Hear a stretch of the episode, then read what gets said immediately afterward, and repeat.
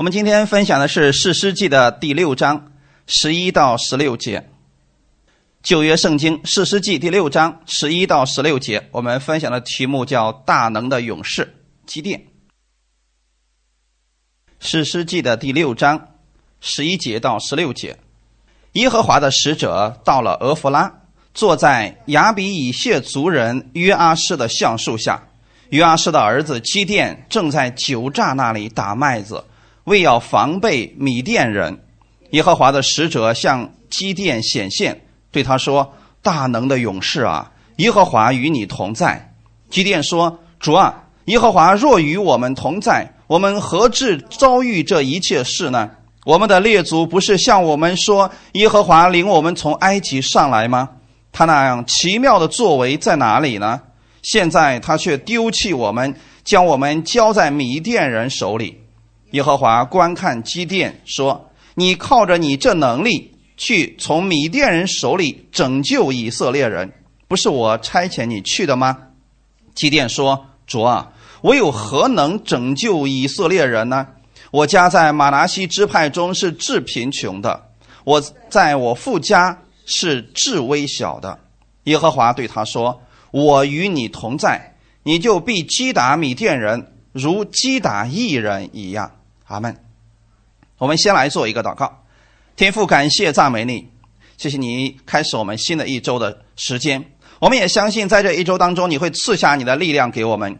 虽然有时候我们的环境看起来并不是那么如意，但我相信你是赐我力量的那一位。就像今天你赐力量给基甸一样，让他重新站起来，成为大能的勇士。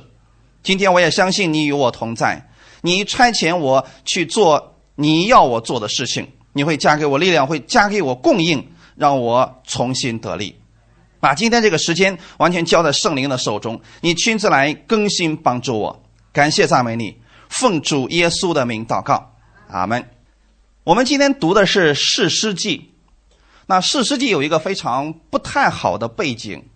士师时代的时候啊，当时在以色列国，人们是国里边没有王，也没有主。有神，但是他们不把神当回神当回事儿啊！个人任意而行，这是在史诗时代最明显的一个特征。那么在史诗时代，你想他们个人任意而行的时候，这个国家会是什么样子的？任何一个国家是不是需要有秩序？如果失去秩序的时候，就失去了祝福。所以在史诗时代呢，以色列百姓是屡次犯罪，不愿意听从神的话语，个人都是任意而行。结果他们失去了神的保护，就落在了敌人的手中。那么近代我们看，以色列没有成立国家之前，是不是也是这个样子？他们那个时候可以任意而行，没有国家嘛，你就任意而行好了。那么当时他们的结局是什么？经常被别人攻打，又没有人保护他们，对吗？所以弟兄姊妹，我们不要觉得说我们今天在恩典之下，我们可以任意而行，我们想怎么过就怎么过，我们想聚会就聚会，不想聚会我不聚会，想祷告就祷告，不想祷告我就不祷告，或者说我想怎么样对待别人就怎么对待别人。其实这就是史诗时代的一个特点，那个人他们会受损失的。结果以色列百姓呢落在仇敌的手里边。以色列人在史诗时代的时候都有一个特点是什么呢？他们刚刚被拯救出来，过了几十年的太平日子。结果又不听神的话了，结果他们在苦难当中呼求神，神兴起一个事实，帮助他们拯救他们。结果呢，国里边又过了几十年的太平日子，结果又怎么样？他们又像过去那样任意而行，反反复复整整四百年。啊，弟兄姊妹，我们现在想想，史诗时代以色列百姓是不是过得挺惨的？可是今天我们要以他们为我们的见解啊，我们不要去。看他们这个失败的结果，要不要去效法他们？当一个人愿意去依靠自己的时候，失败是必然的结果。所以，透过事实记，我们可以看到以色列百姓是常常被周围的人欺负，但是环境不好的时候，神没有说我要追讨你的罪，在你向神呼求的时候，回转转向神的时候，神总是兴起事师来帮助他们。在祭奠之前。当时神兴起了一位女士，是叫狄伯拉，使以色列百姓啊太平了四十年。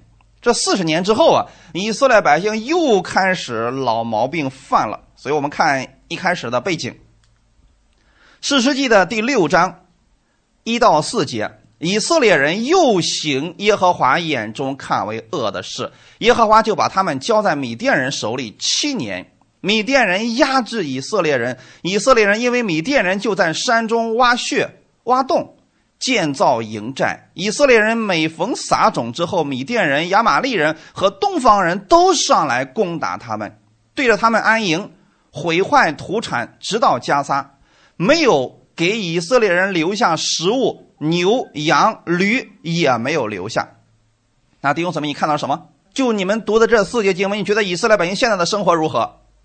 非常的糟糕，非常的不如意。这个原因是什么引起来的呢？这里圣经上说的是，因为他们又行耶和华眼中看为恶的事。那么今天我们怎么理解这句话语呢？是因为以色列人一直在犯罪吗？其实有一个最严重的问题，就是他们个人任意而行。当人不愿意听从神的话语的时候，按自己的方式去行，就一定会落在这个患难当中，因为失去了神的这个保护了。这里有一句经文，我们需要。给大家来解明一下啊，耶和华就把他们交在米甸人手里七年。那么，是不是今天我们的神也会这样做呢？当你不听话的时候，神说：“嗯，我得兴起你周围的邻居来攻击你，把你家窗户全给砸了。”会这样吗？圣经当中有很多这样的词，比如说，耶和华使某种疾病临到以色列人身上，耶和华使法老的心刚硬。这里又提到了说，耶和华就把他们交在米甸人手里七年，是不是神主动去做的事情？所以，如果今天我们接受了某一种什么什么主义的教义的话，你会觉得说这就是神的主权，神想修理你就修理你，神想降灾祸在你身上就降灾祸在你身上，就因为你不听话。但实际上是什么意思呢？神的恩典一直都在，神的翅膀一直都在，对吗？你还记得耶稣对以色列百姓怎么说的吗？说我多次想把你们就像母鸡抱小鸡一样放在我的翅膀底下，谁有个性？小鸡儿们是太有个性了，我不去。后面那句话什么？你们竟自不肯呐！那母鸡一直在那叫，来过来吧，看风雨多大，赶紧过来，赶紧过来。那小鸡们看都不看他一眼，就就爱乱跑。那么这种情况下，你说外面的暴风雨、外面的尘沙淋到这些小鸡仔的身上的时候，你说这是神给他们造成的吗？所以很多时候我们遇到这些环境的时候，我们不是说赶紧跑向母鸡的翅膀底下，那不就结束这个问题了吗？不，我们开始在祷告，主啊，你为什么这么对待我？与其这样埋怨，不如赶紧回头转向神，这是最好的方式。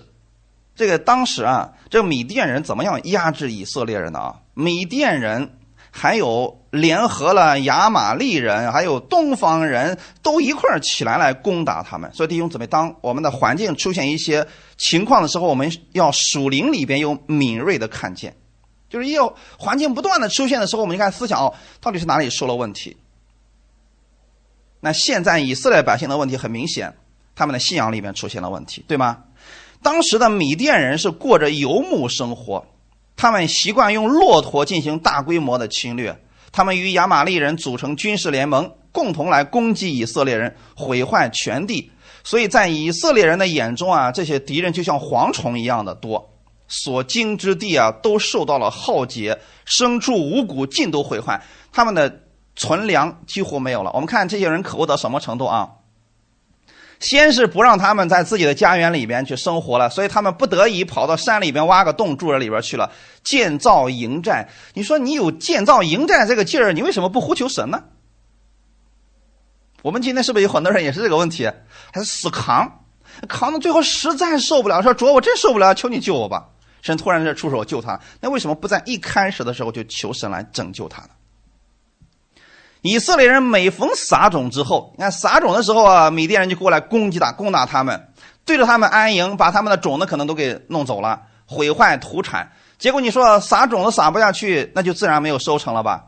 那之后呢，牛羊驴都给掳走了，所以以色列百姓就过得非常的糟糕。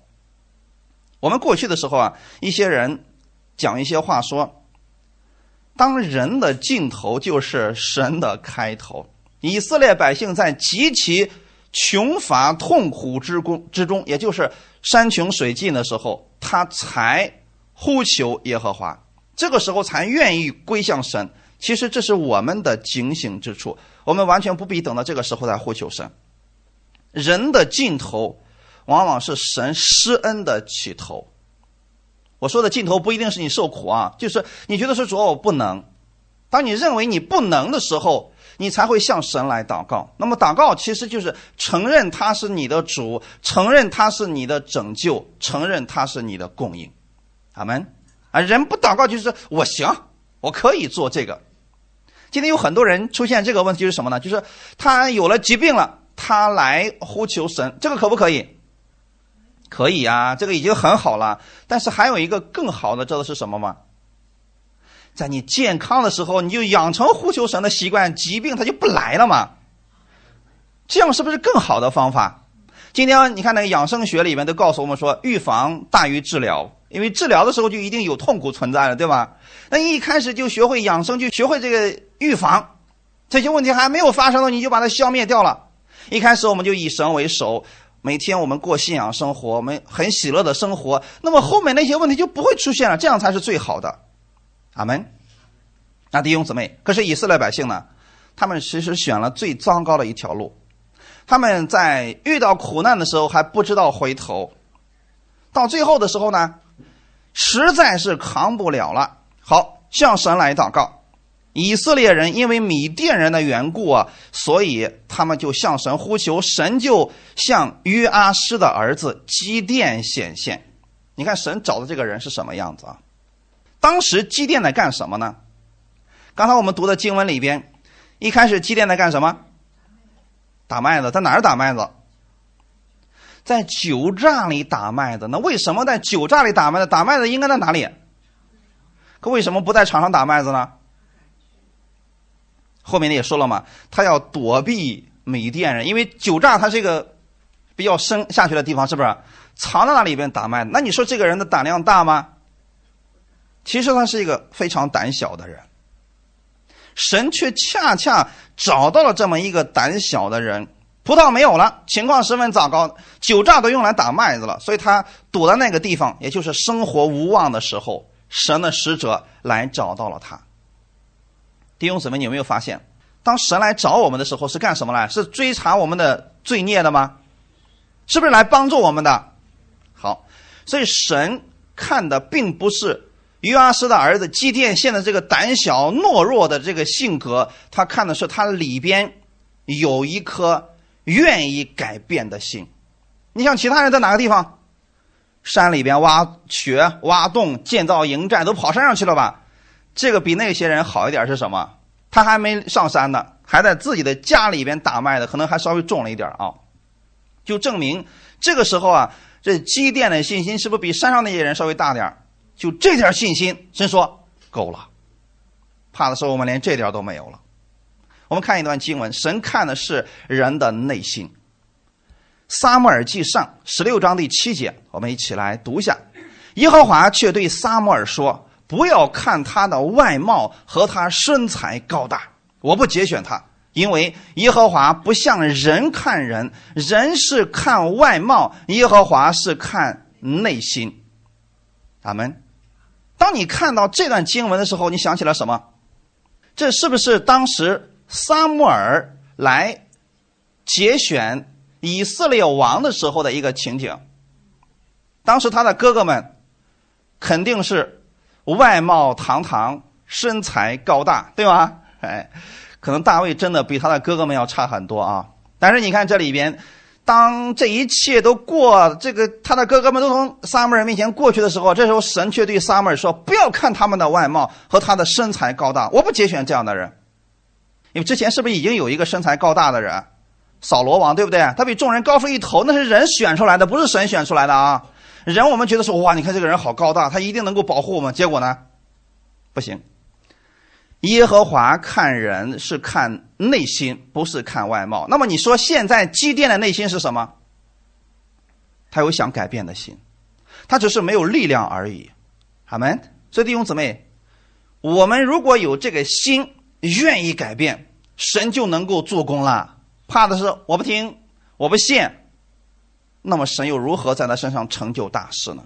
约阿斯的儿子基甸是有这个心的。那我们看当时的扫罗王，撒母耳记上十五章二十二节，那很明显，扫罗王是一个人高马大的人。撒母耳说：“耶和华喜悦翻祭和平安祭，岂如喜悦人听从他的话呢？听命胜于献祭，顺从胜于公羊的脂油。”一开始其实扫罗呢还是比较谦卑的，说：“你看我家里边也没有什么势力，我父亲也不是很很有钱、很有位置的一个人，你怎么能节选我呢？”其实那是装的。到后期他当了王之后，你会发现他每一次战胜敌人之后，他都给自己立一个纪念碑来表功，对吗？一直到最后的时候，撒母说：“你先去那儿吧，啊，你去那儿等我，等我到了以后，我再献祭。”你就很明显，当时先知、祭司、君王这三个职分是不可以逾越的。人你不可，你是王就是王，你不能去侵占人家祭司的位置，对吗？结果扫罗王可能觉得说。我都是王了，这事儿有什么不可以做？你明明是你迟到了哦，所以他是不是就想代替祭司去献祭了？结果真的做了这个事情。好，当他做这个事情之后，你会发现啊，撒母耳来了以后啊，扫罗还给自己找了很多的借口，说你迟到了，你看百姓都等不及了。其实是他内心的问题，弟兄姊妹知道了吗？所以这个时候，撒母耳对他说啊，你的献祭如果不是因为你。真的甘心乐意、谦卑在神的面前，你这个祭物神是不喜悦的。神更喜悦的是人的内心听他的话语，哈利路亚。所以基甸很明显是一个胆小软弱的人，可是神看到基甸之后，怎么称呼他的？大能的勇士啊！那我们现在要学会用神的眼去看人，阿门。你看你周围的弟兄姊妹，或者说你看你那个丈夫的时候，你不能看他现在的这个样子，你要看现在这个样子，你就受不了了。那如果神的使者看到祭奠这个样子，说你在干什么呀？啊？那如果耶和华的使者在上山一看，说你们在干什么呀？你都钻到洞里面干什么呀？你的神在哪里呀？那么这群百姓是不是就无话可说了？他们就很容易被定罪了。但是神看人看的是。以后你会成为一个什么样的人？阿门。这才是最好的老师，也是最厉害的老师。耶稣节选的十二个门徒一开始都不咋地啊，可是神把能力给这十二个人之后，这十二个人竟然改变了世界。就像今天的祭奠一样，虽然此刻他是一个胆小软弱的人，但是神却称呼他为大能的勇士。神看的并不是我们现在有多大的能力，而是看我们是否愿意相信他的话语，是否愿意去改变自己。阿门。只要我们单单的相信，你所有的问题就会在神的话语下、神的能力之下被一一解决。阿门。神节选基甸，并不是因为他的伟大和不凡，乃是神要使用他。当神与基甸同在的时候，他就成为了大能的勇士。阿门。那你今天你知不知道神也与你同在呢？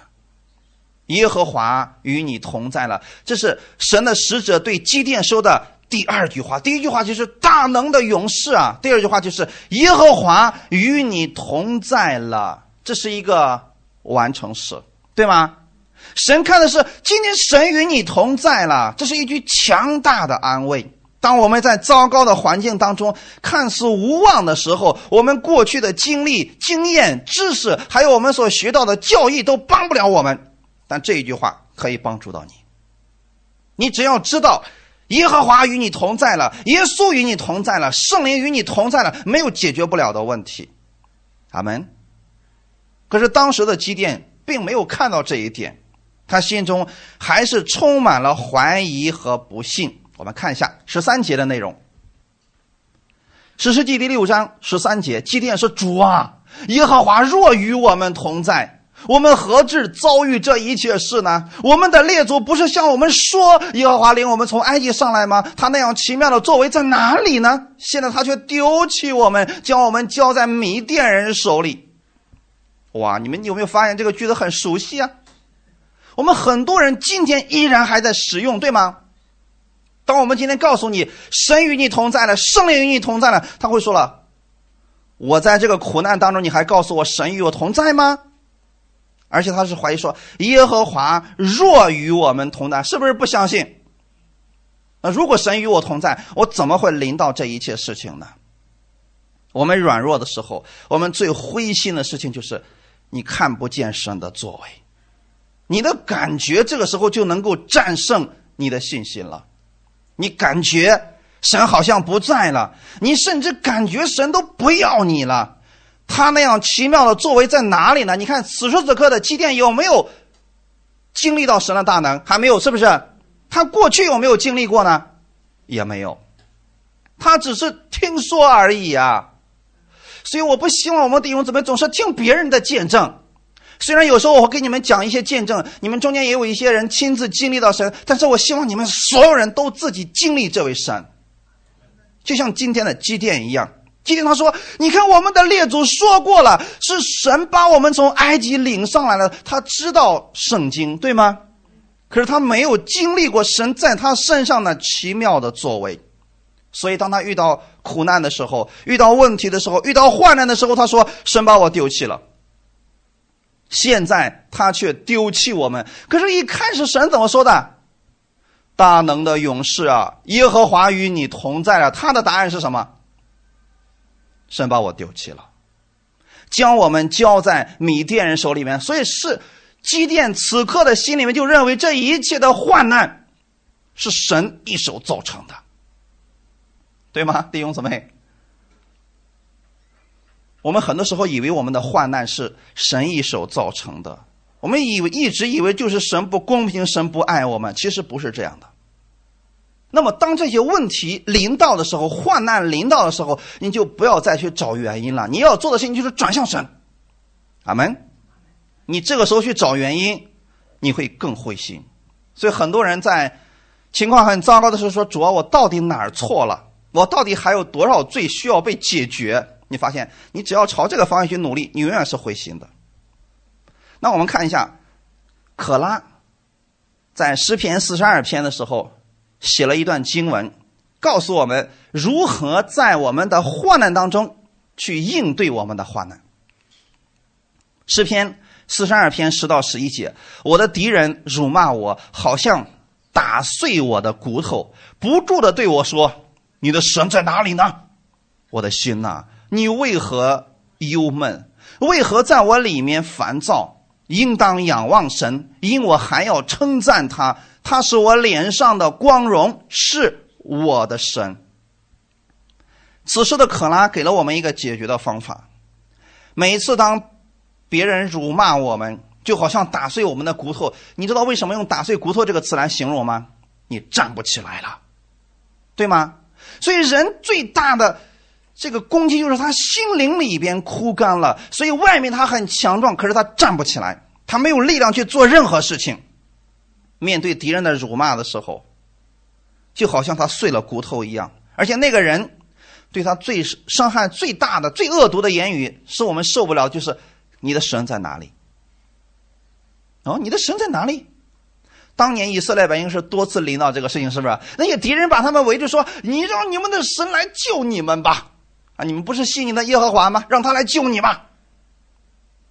那恰恰那个时候，我们又祷告了主啊，你快用雷把他劈死吧。结果什么都没有发生。这种情况我们怎么办？难道我们说主啊，你把我丢弃了？千万不要得出这个结论，弟兄姊妹，这是错误的结论。在旧约那个时代，神都没有丢弃以色列百姓，更何况现在呢？阿门。那我们看这里边到底怎么样解决呢？你的心不要再忧闷了，不要再烦躁了，应当仰望神，就转向神，向他来呼求吧。而且还要怎么样？称赞他。如果你说我在苦难当中我已经不会祷告了，找一首赞美诗歌称赞他。阿门。可拉的诗其实是诗歌，你可以用词来唱出来。怎么唱呢？他是我脸上的荣光、光荣。其实，在原文当中是他是我的帮助。阿门。你现在的患难当中，不要描述你的患难越来越糟糕、越来越大。你要说的是，他是我的帮助，他是我的神，所以我要称赞他。哈利路亚。我们不应该继续活在抱怨的环境当中，说这个环境为什么越这么糟糕呢？你千万不要宣告错了啊！不要说这个环境会越来越糟的，那就真的会越来越糟的。神要在这里边赐下大福给我的，阿门。你看，人们在一般在损失一些东西的时候，他没有办法看到神的应许，他就没有力量去称赞这位神。可是你知道吗？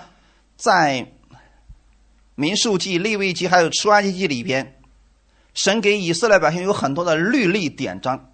今天早晨我在读圣经的时候，我看到了啊，说如果有人偷了你家的牛被发现了之后，你会得着什么？不是双倍啊，是五牛赔一牛。如果是羊呢，四羊赔一羊。大家明白了没有？那么现在想想看，我们有很多东西被魔鬼偷走了，我们能找魔鬼要回来吗？现在谁去给你补偿？多少？四倍、五倍的，对不对？如果你知道说，我损失了一只，你如果说哎呀，我损失一只，我损失一只，我损失一，天天这么叨叨的话，完了，你的信心会越来越糟糕，对吗？可是你想的是什么呢？根据我们的律法，只要这个人这个人被逮住了。那么呢，他会赔我五只的，五牛赔一牛啊。那么现在神有没有这个能力把你过去失去的加倍的给你？有啊。那么今天我们在患难当中，我们是不是损失了一些东西？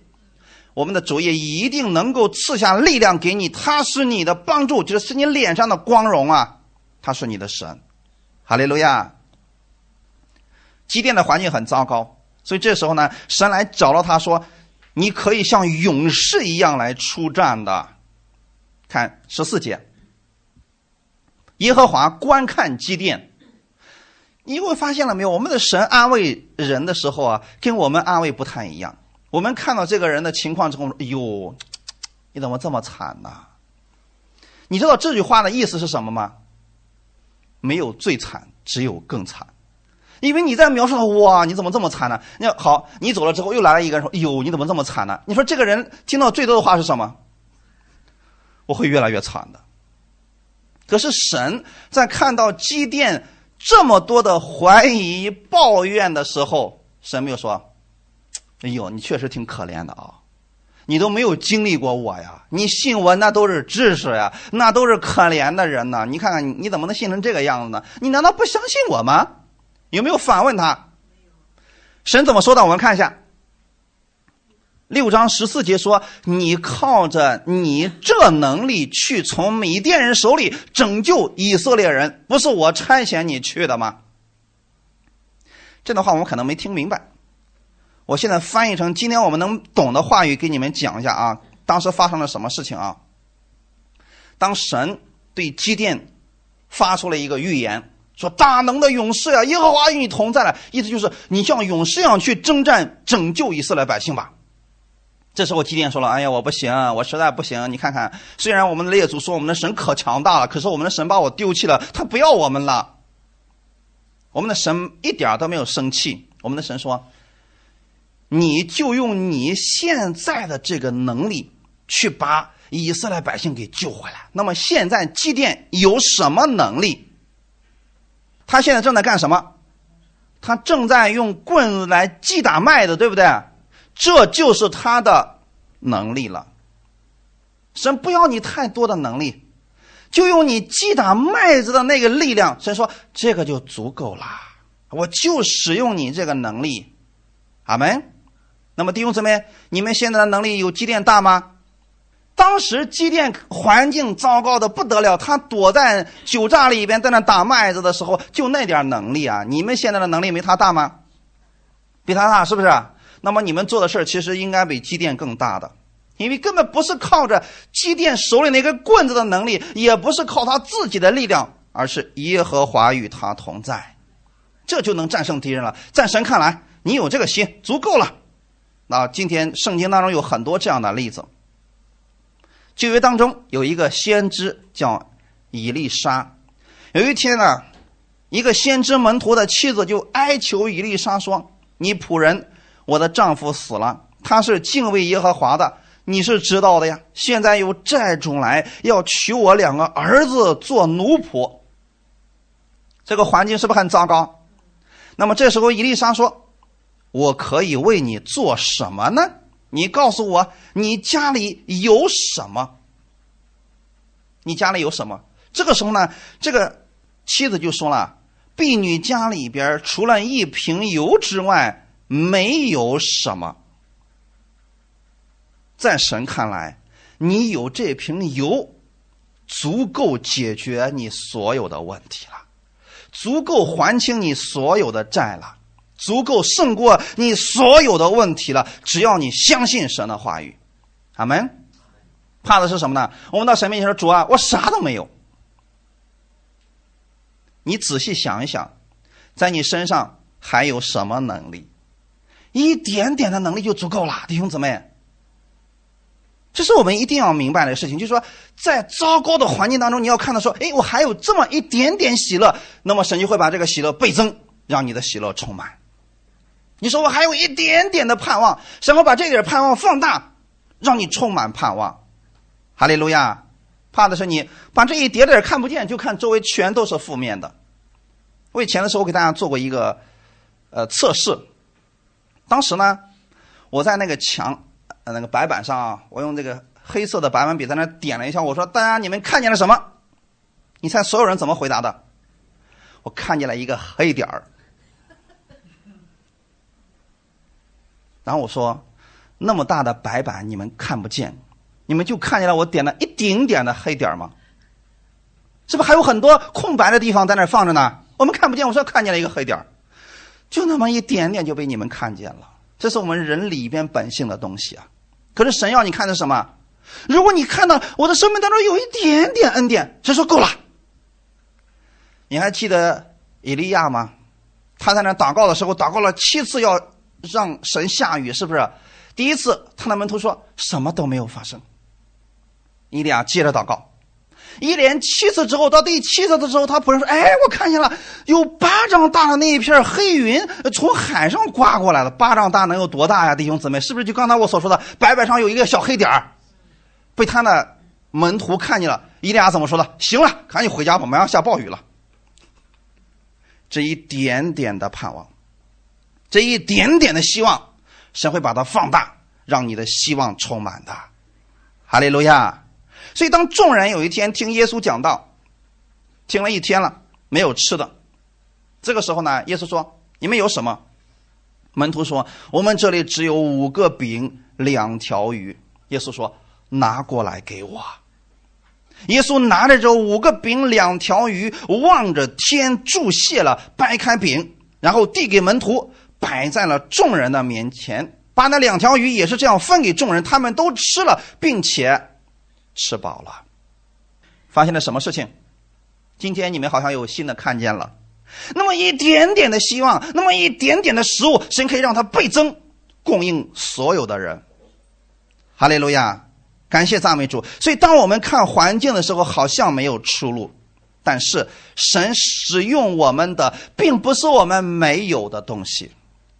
这一点弟兄姊妹一定要切记啊！今天神使用你的，一定使你有的东西。你说我就那么一点点信心，神说够了。你说我就这么一点点财物，神说够了。这一点就够了，弟兄姊妹，一点点就够了呀。哪怕是仅有的一点，你愿意把它放在神的手里边，就能产生巨大的能力。基甸是怎么战胜十二万敌人的？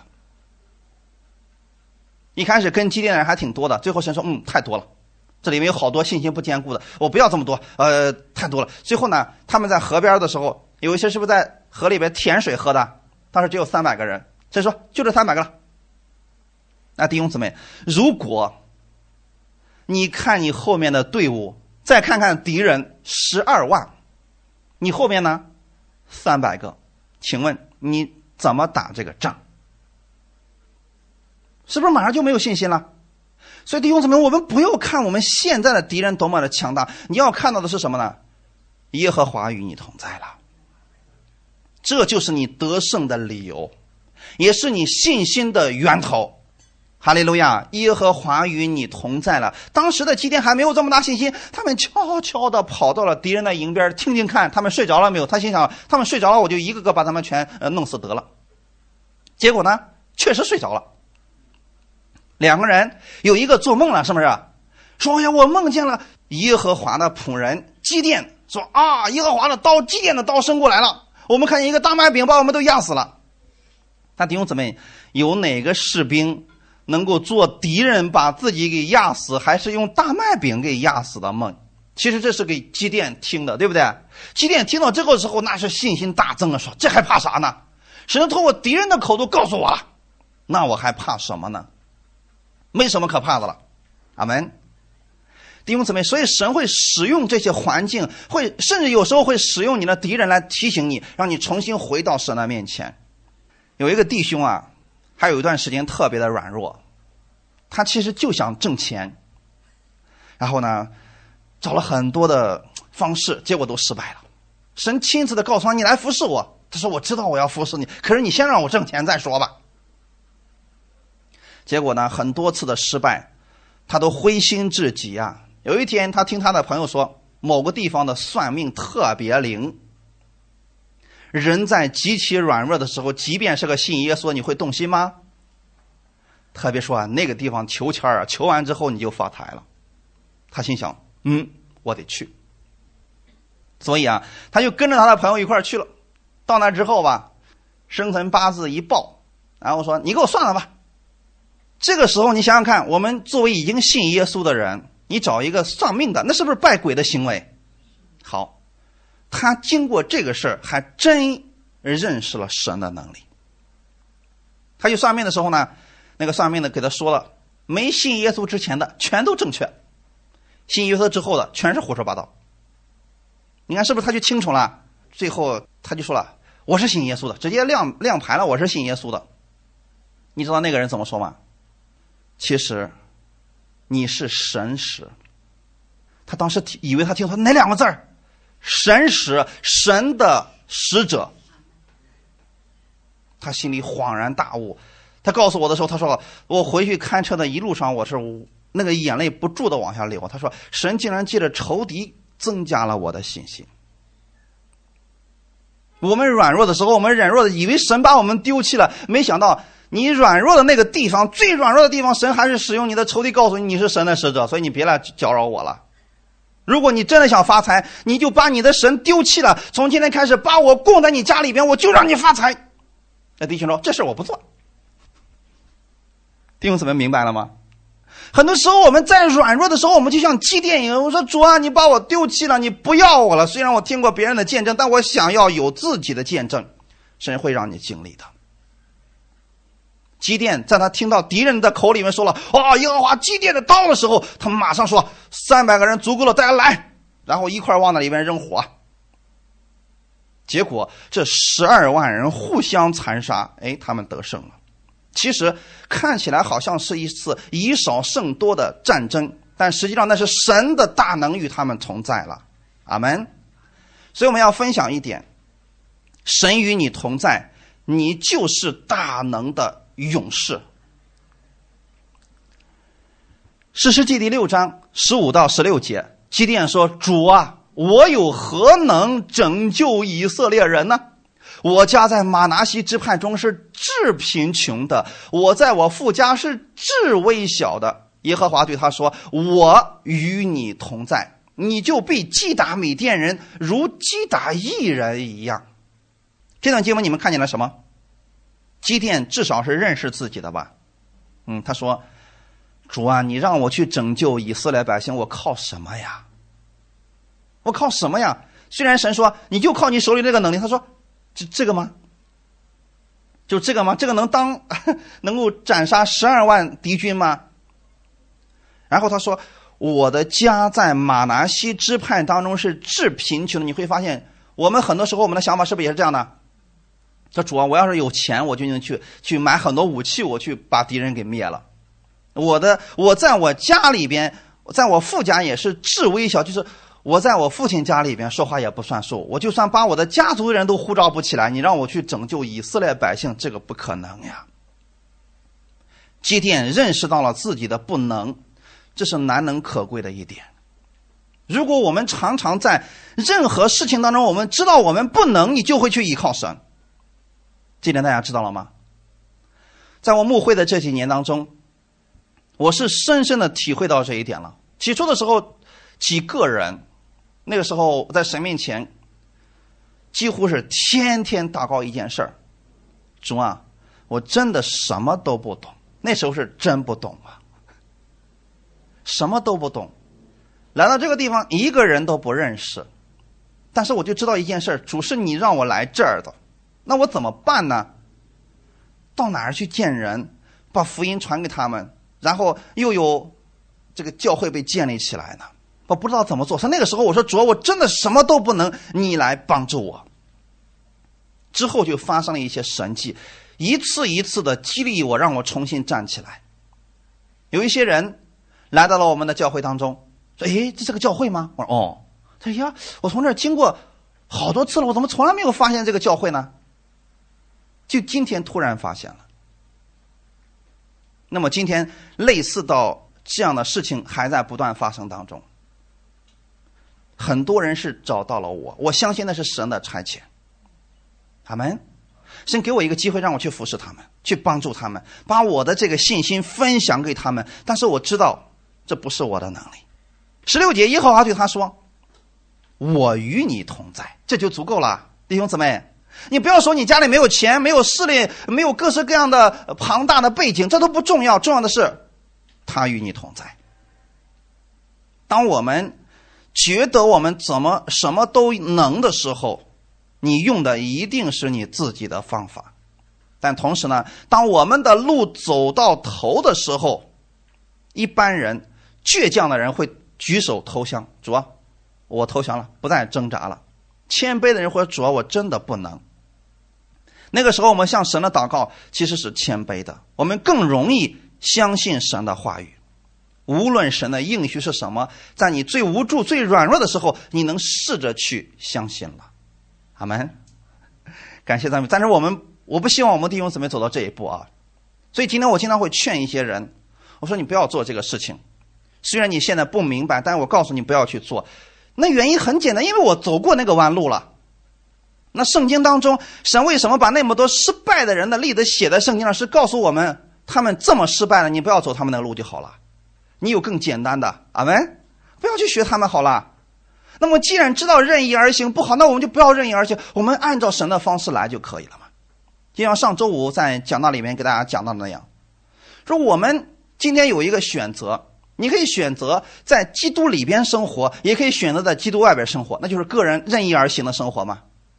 那我们其实还有一种选择是什么呢？我们选择在基督里边，我们按照神的自由而生活。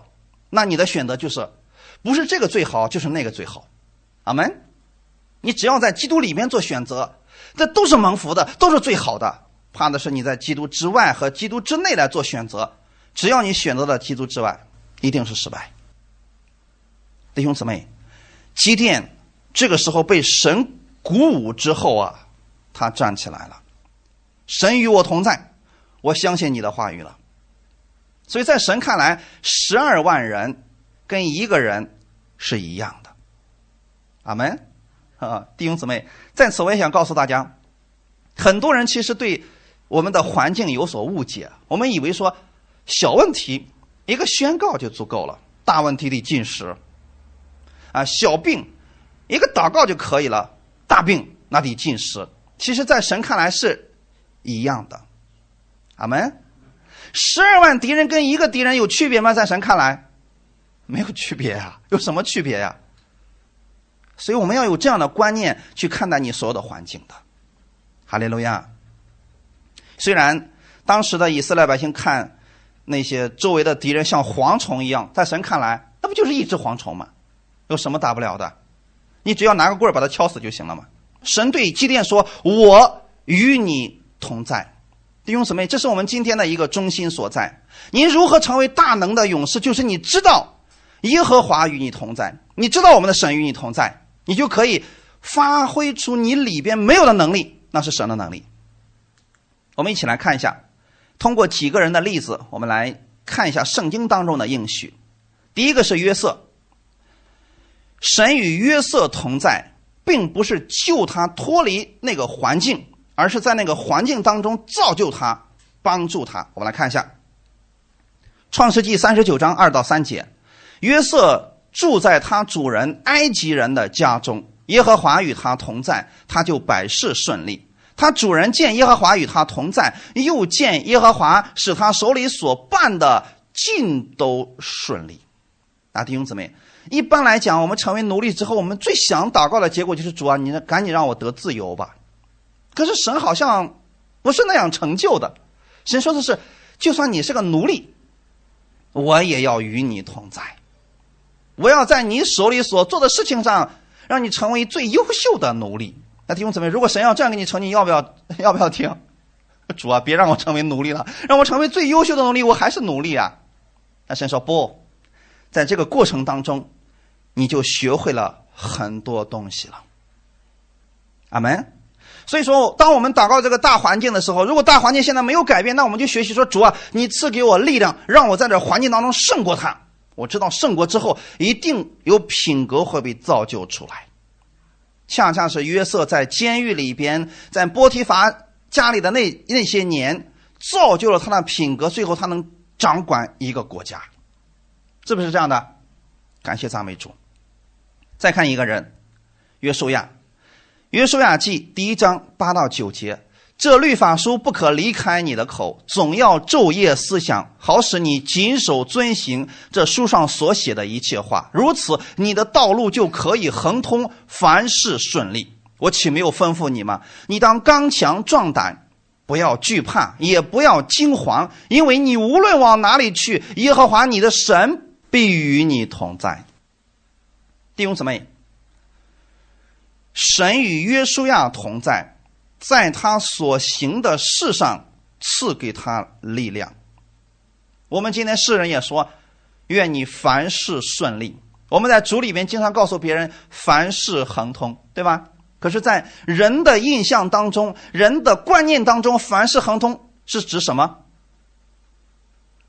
一切都好，对吗？可是，在神的眼里边，凡事亨通。凡是顺利的意思是，你会遇到一些患难，但不会影响你的亨通；你会遇到高山，但不会影响你的脚步。虽然是上山的路，但我会加给你力量，让你像那个母鹿的蹄一样奔跑而上。阿门。多数我们是说，主啊，把前面的路全部给我弄平坦了。我们都一般喜欢像嗯，是约翰那样的祷告。那。高高低低的山岗都要削平，那低洼呢都要填平，那我们走的时候就舒服了嘛？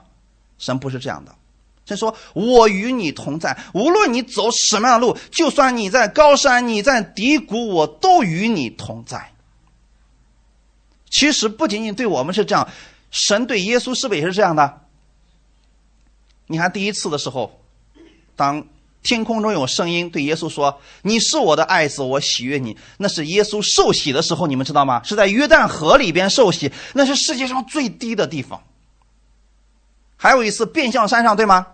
黑门山，在那个山上的时候，耶稣变了形象。天空中有声音说：“你是我的爱子，我喜悦你。”那是最高的地方，以色列最高的地方。那弟兄姊妹，你又发现了什么？这句话的意思是，无论你在低谷，还是你在高山顶上，都是神与你同在。哈利路亚。所以约书亚这段话语告诉我们的时候，也赐给了你。我岂没有吩咐你吗？你当刚强壮胆，不要惧怕，也不要惊慌。所以不管你们遇到什么样的问题，遇到什么样的困难，弟兄姊妹。神与你同在，你无论往哪里去，你的神都必与你同在。你记住这个之后，好办了。就算你其他的教义都没有记住，你记住这句，就算我现在掉到坑里边去了，但是耶和华与我同在，他一定会救我出这个坑的。你就有盼望了，你就有希望了，阿门，你就有信心了。撒加利亚书第四章第六节，他对我说：“这是耶和华所指示所罗巴伯的。万军之耶和华说：不是依靠势力，不是依靠才能，乃是依靠我的灵，方能成事。看来不可能的事情，所罗巴伯建成了城墙。啊，弟兄姊妹。”今天在你生命当中也会出现一些不可能的事情，一些绝望的事情，你能不能伸出你的手，勇敢的做宣告，说我知道耶稣与我同在，圣灵与我同在，在他没有难成的事情。阿门。我相信我依靠圣灵就能够成就这事。问大家一个问题：今天圣灵与你同在吗？会不会离开你？不会了。旧约的时候，圣灵在一个人身上做完了工作，他就会离开。所以诗篇里边有诗人就祷告神说：“求你不要让圣灵离开我。”可是今天，因着耶稣在十字架上把我们的罪的问题已经解决了，耶稣给我们有一个应许，他会住在你们的里边，再也不离开了。我们来看一下《约翰福音》十四章十六到十七节。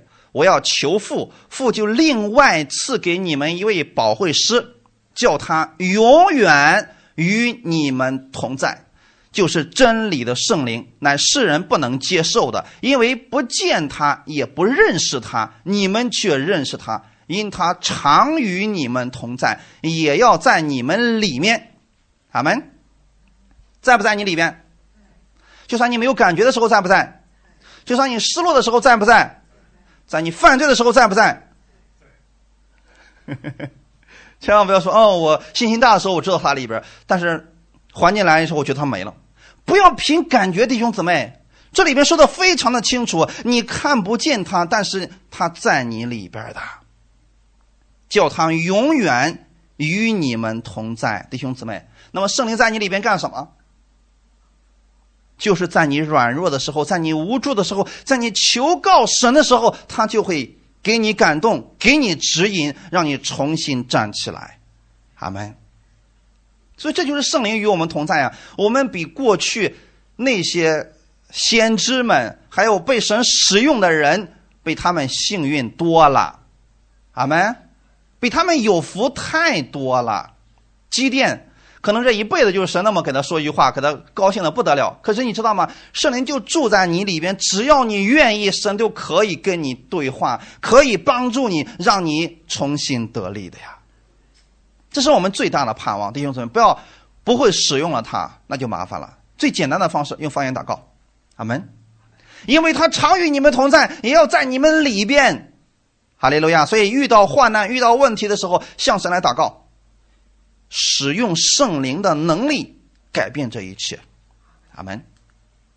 最后，我们来看一段经文，《启示录》二十一章第三节：“我听见有大声音从宝座出来说：‘看哪，神的帐幕在人间，他要与人同住，他们要做他的子民，神要亲自与他们同在，做他们的神。’这个从旧约到今天为止。”一直都存在。我先来说一下神的账目在人间最直接的表现方式。以色列百姓在旷野的时候，是不是神的账目在人间？那个账目是以色列百姓支起来了，可是支起来之后是神的荣光充满了那个账目，对吗？而且呢，上面还有云柱、火柱一直在带领着他们，那是不是神的账目？是不是代表了？神与人在一起了。到后来的时候，圣殿建立的时候，当所罗门的圣殿建起来之后，是不是神的荣光也充满了圣殿？很好，弟兄姊妹，那充满了圣殿之后，代表了什么？神与人同在了。今天有一个无形的圣殿，耶稣是头，我们所有的信徒连接起来。叫教会，那是耶稣的身体，这是一个巨大的圣殿。神的帐幕在不在这里？在地上。哈利路亚！所以你们就是那圣殿里边的墙、骨骼，是不是就是这墙壁？有的是地板，有的是天花板，是不是这样的？我们被组建成为了一个灵宫，神的荣耀就在你的身上。哈利路亚！那这样的话，你透过属灵的眼睛去看这一切的时候，你是不是大能的勇士？哈利路亚！你会发现墙上是不是不能少一块砖？少了以后是不是特别难看？少了就会进风啊！可是当我们这些墙这砖被垒起来之后，就成为一个非常稳固的住所。阿门！弟兄姊妹，你们每一个人都是大能的勇士。那如果我们这些勇士在一起的时候呢？我们向神呼求呢，就会胜过我们所有的问题。哈利路亚！感谢赞美主。所以说，神要亲自与他们同在，要做他们的神。只要你说主，我愿意你做我的神，那你在凡事上向他来祷告吧。神会指引你走最正确的道路。哈利路亚！我们一起来祷告。天父，感谢赞美你，谢谢你今天借着这样的话语来更新我自己。是的，主啊，很多时候我们在患难当中，我们说主，我看不见你，所以我以为你把我丢弃了。但透过今天的话语，我知道你与我同在，你会加给我力量。你所使用的正是我手中目前所有的力量。哪怕是一点点的力量被你所用，我就会被你的力量充满。请你帮助我，让我看到我的生活当中有哪一些是你给我的力量、给我的能力，我就使用这个能力。祝你充满在我的身上，让我使用你的权柄，使用你的供应，去胜过我现在生活当中所有的问题。我知道我已经在基督里是被你所喜悦的了。你是得胜者，所以我也是得胜者。感谢赞美你。我相信这一周是蒙福的一周，因为我是大能的勇士。奉主耶稣的名祷告，阿门。好，弟兄姊妹，请起立，我们一起来祷告，领受圣餐。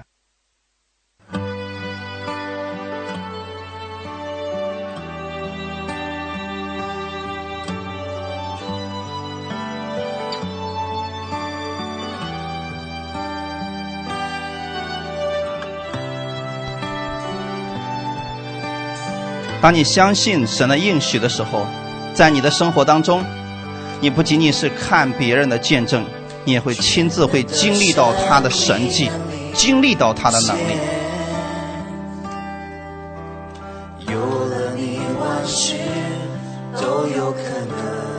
奉主耶稣的名，将这饼分别为圣。从此刻开始，这不再是普通的饼，乃是耶稣的身体。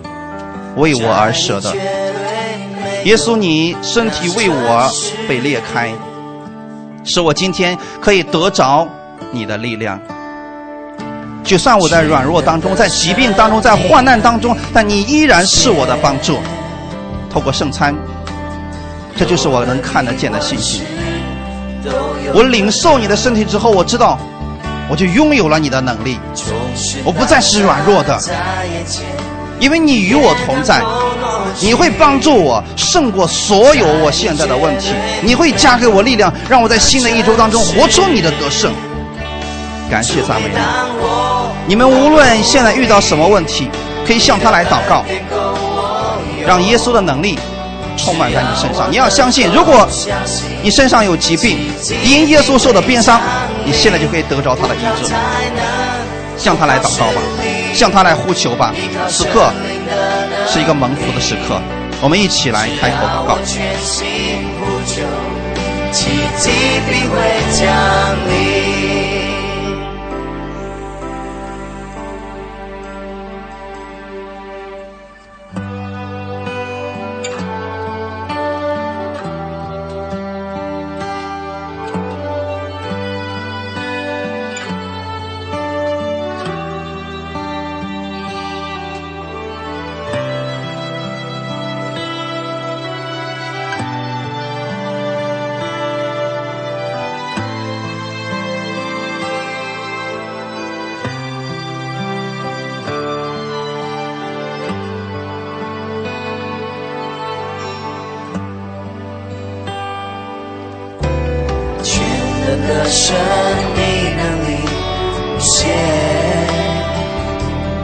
有了你，万事都有可能。都有可能。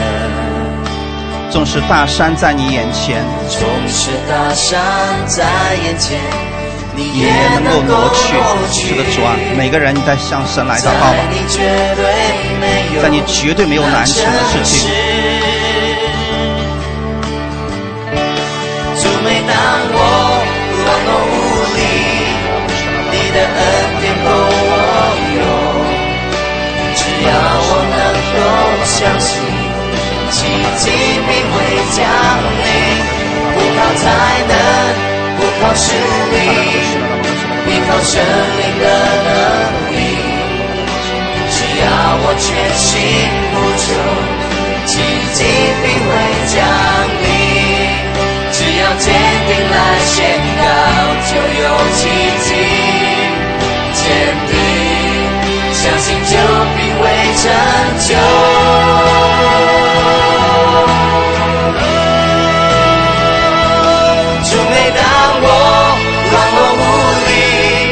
每当你软弱无力的时候，你要相信他的恩典够你用的。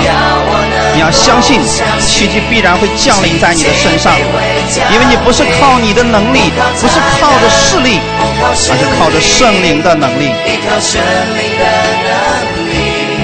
向他来呼求吧，此刻你向他来呼求吧，向主来呼求，他会降下能力在你身上。只要我全心。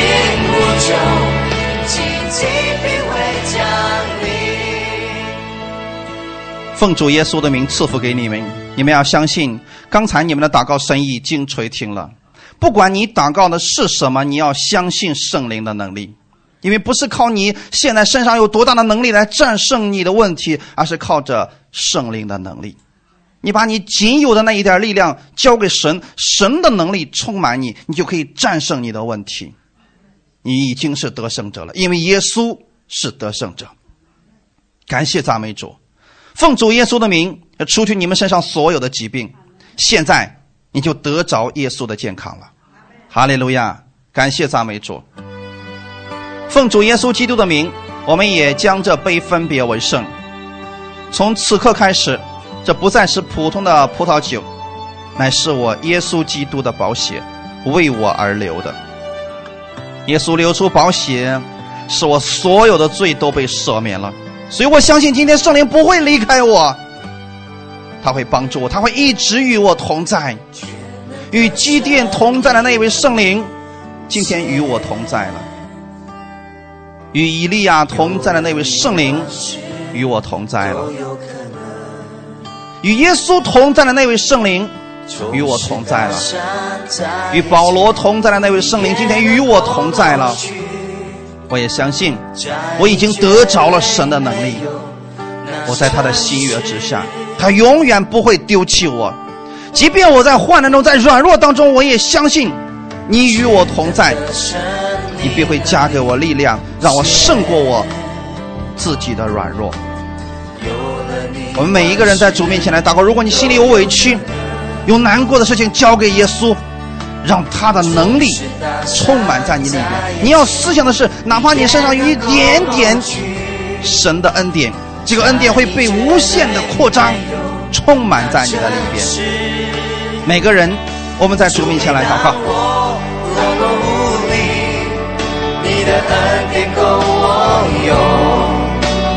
只要我能够相信。奇迹必会降临，不靠才能，不靠实力，依靠神灵的能力。只要我全心呼求，奇迹必会降临。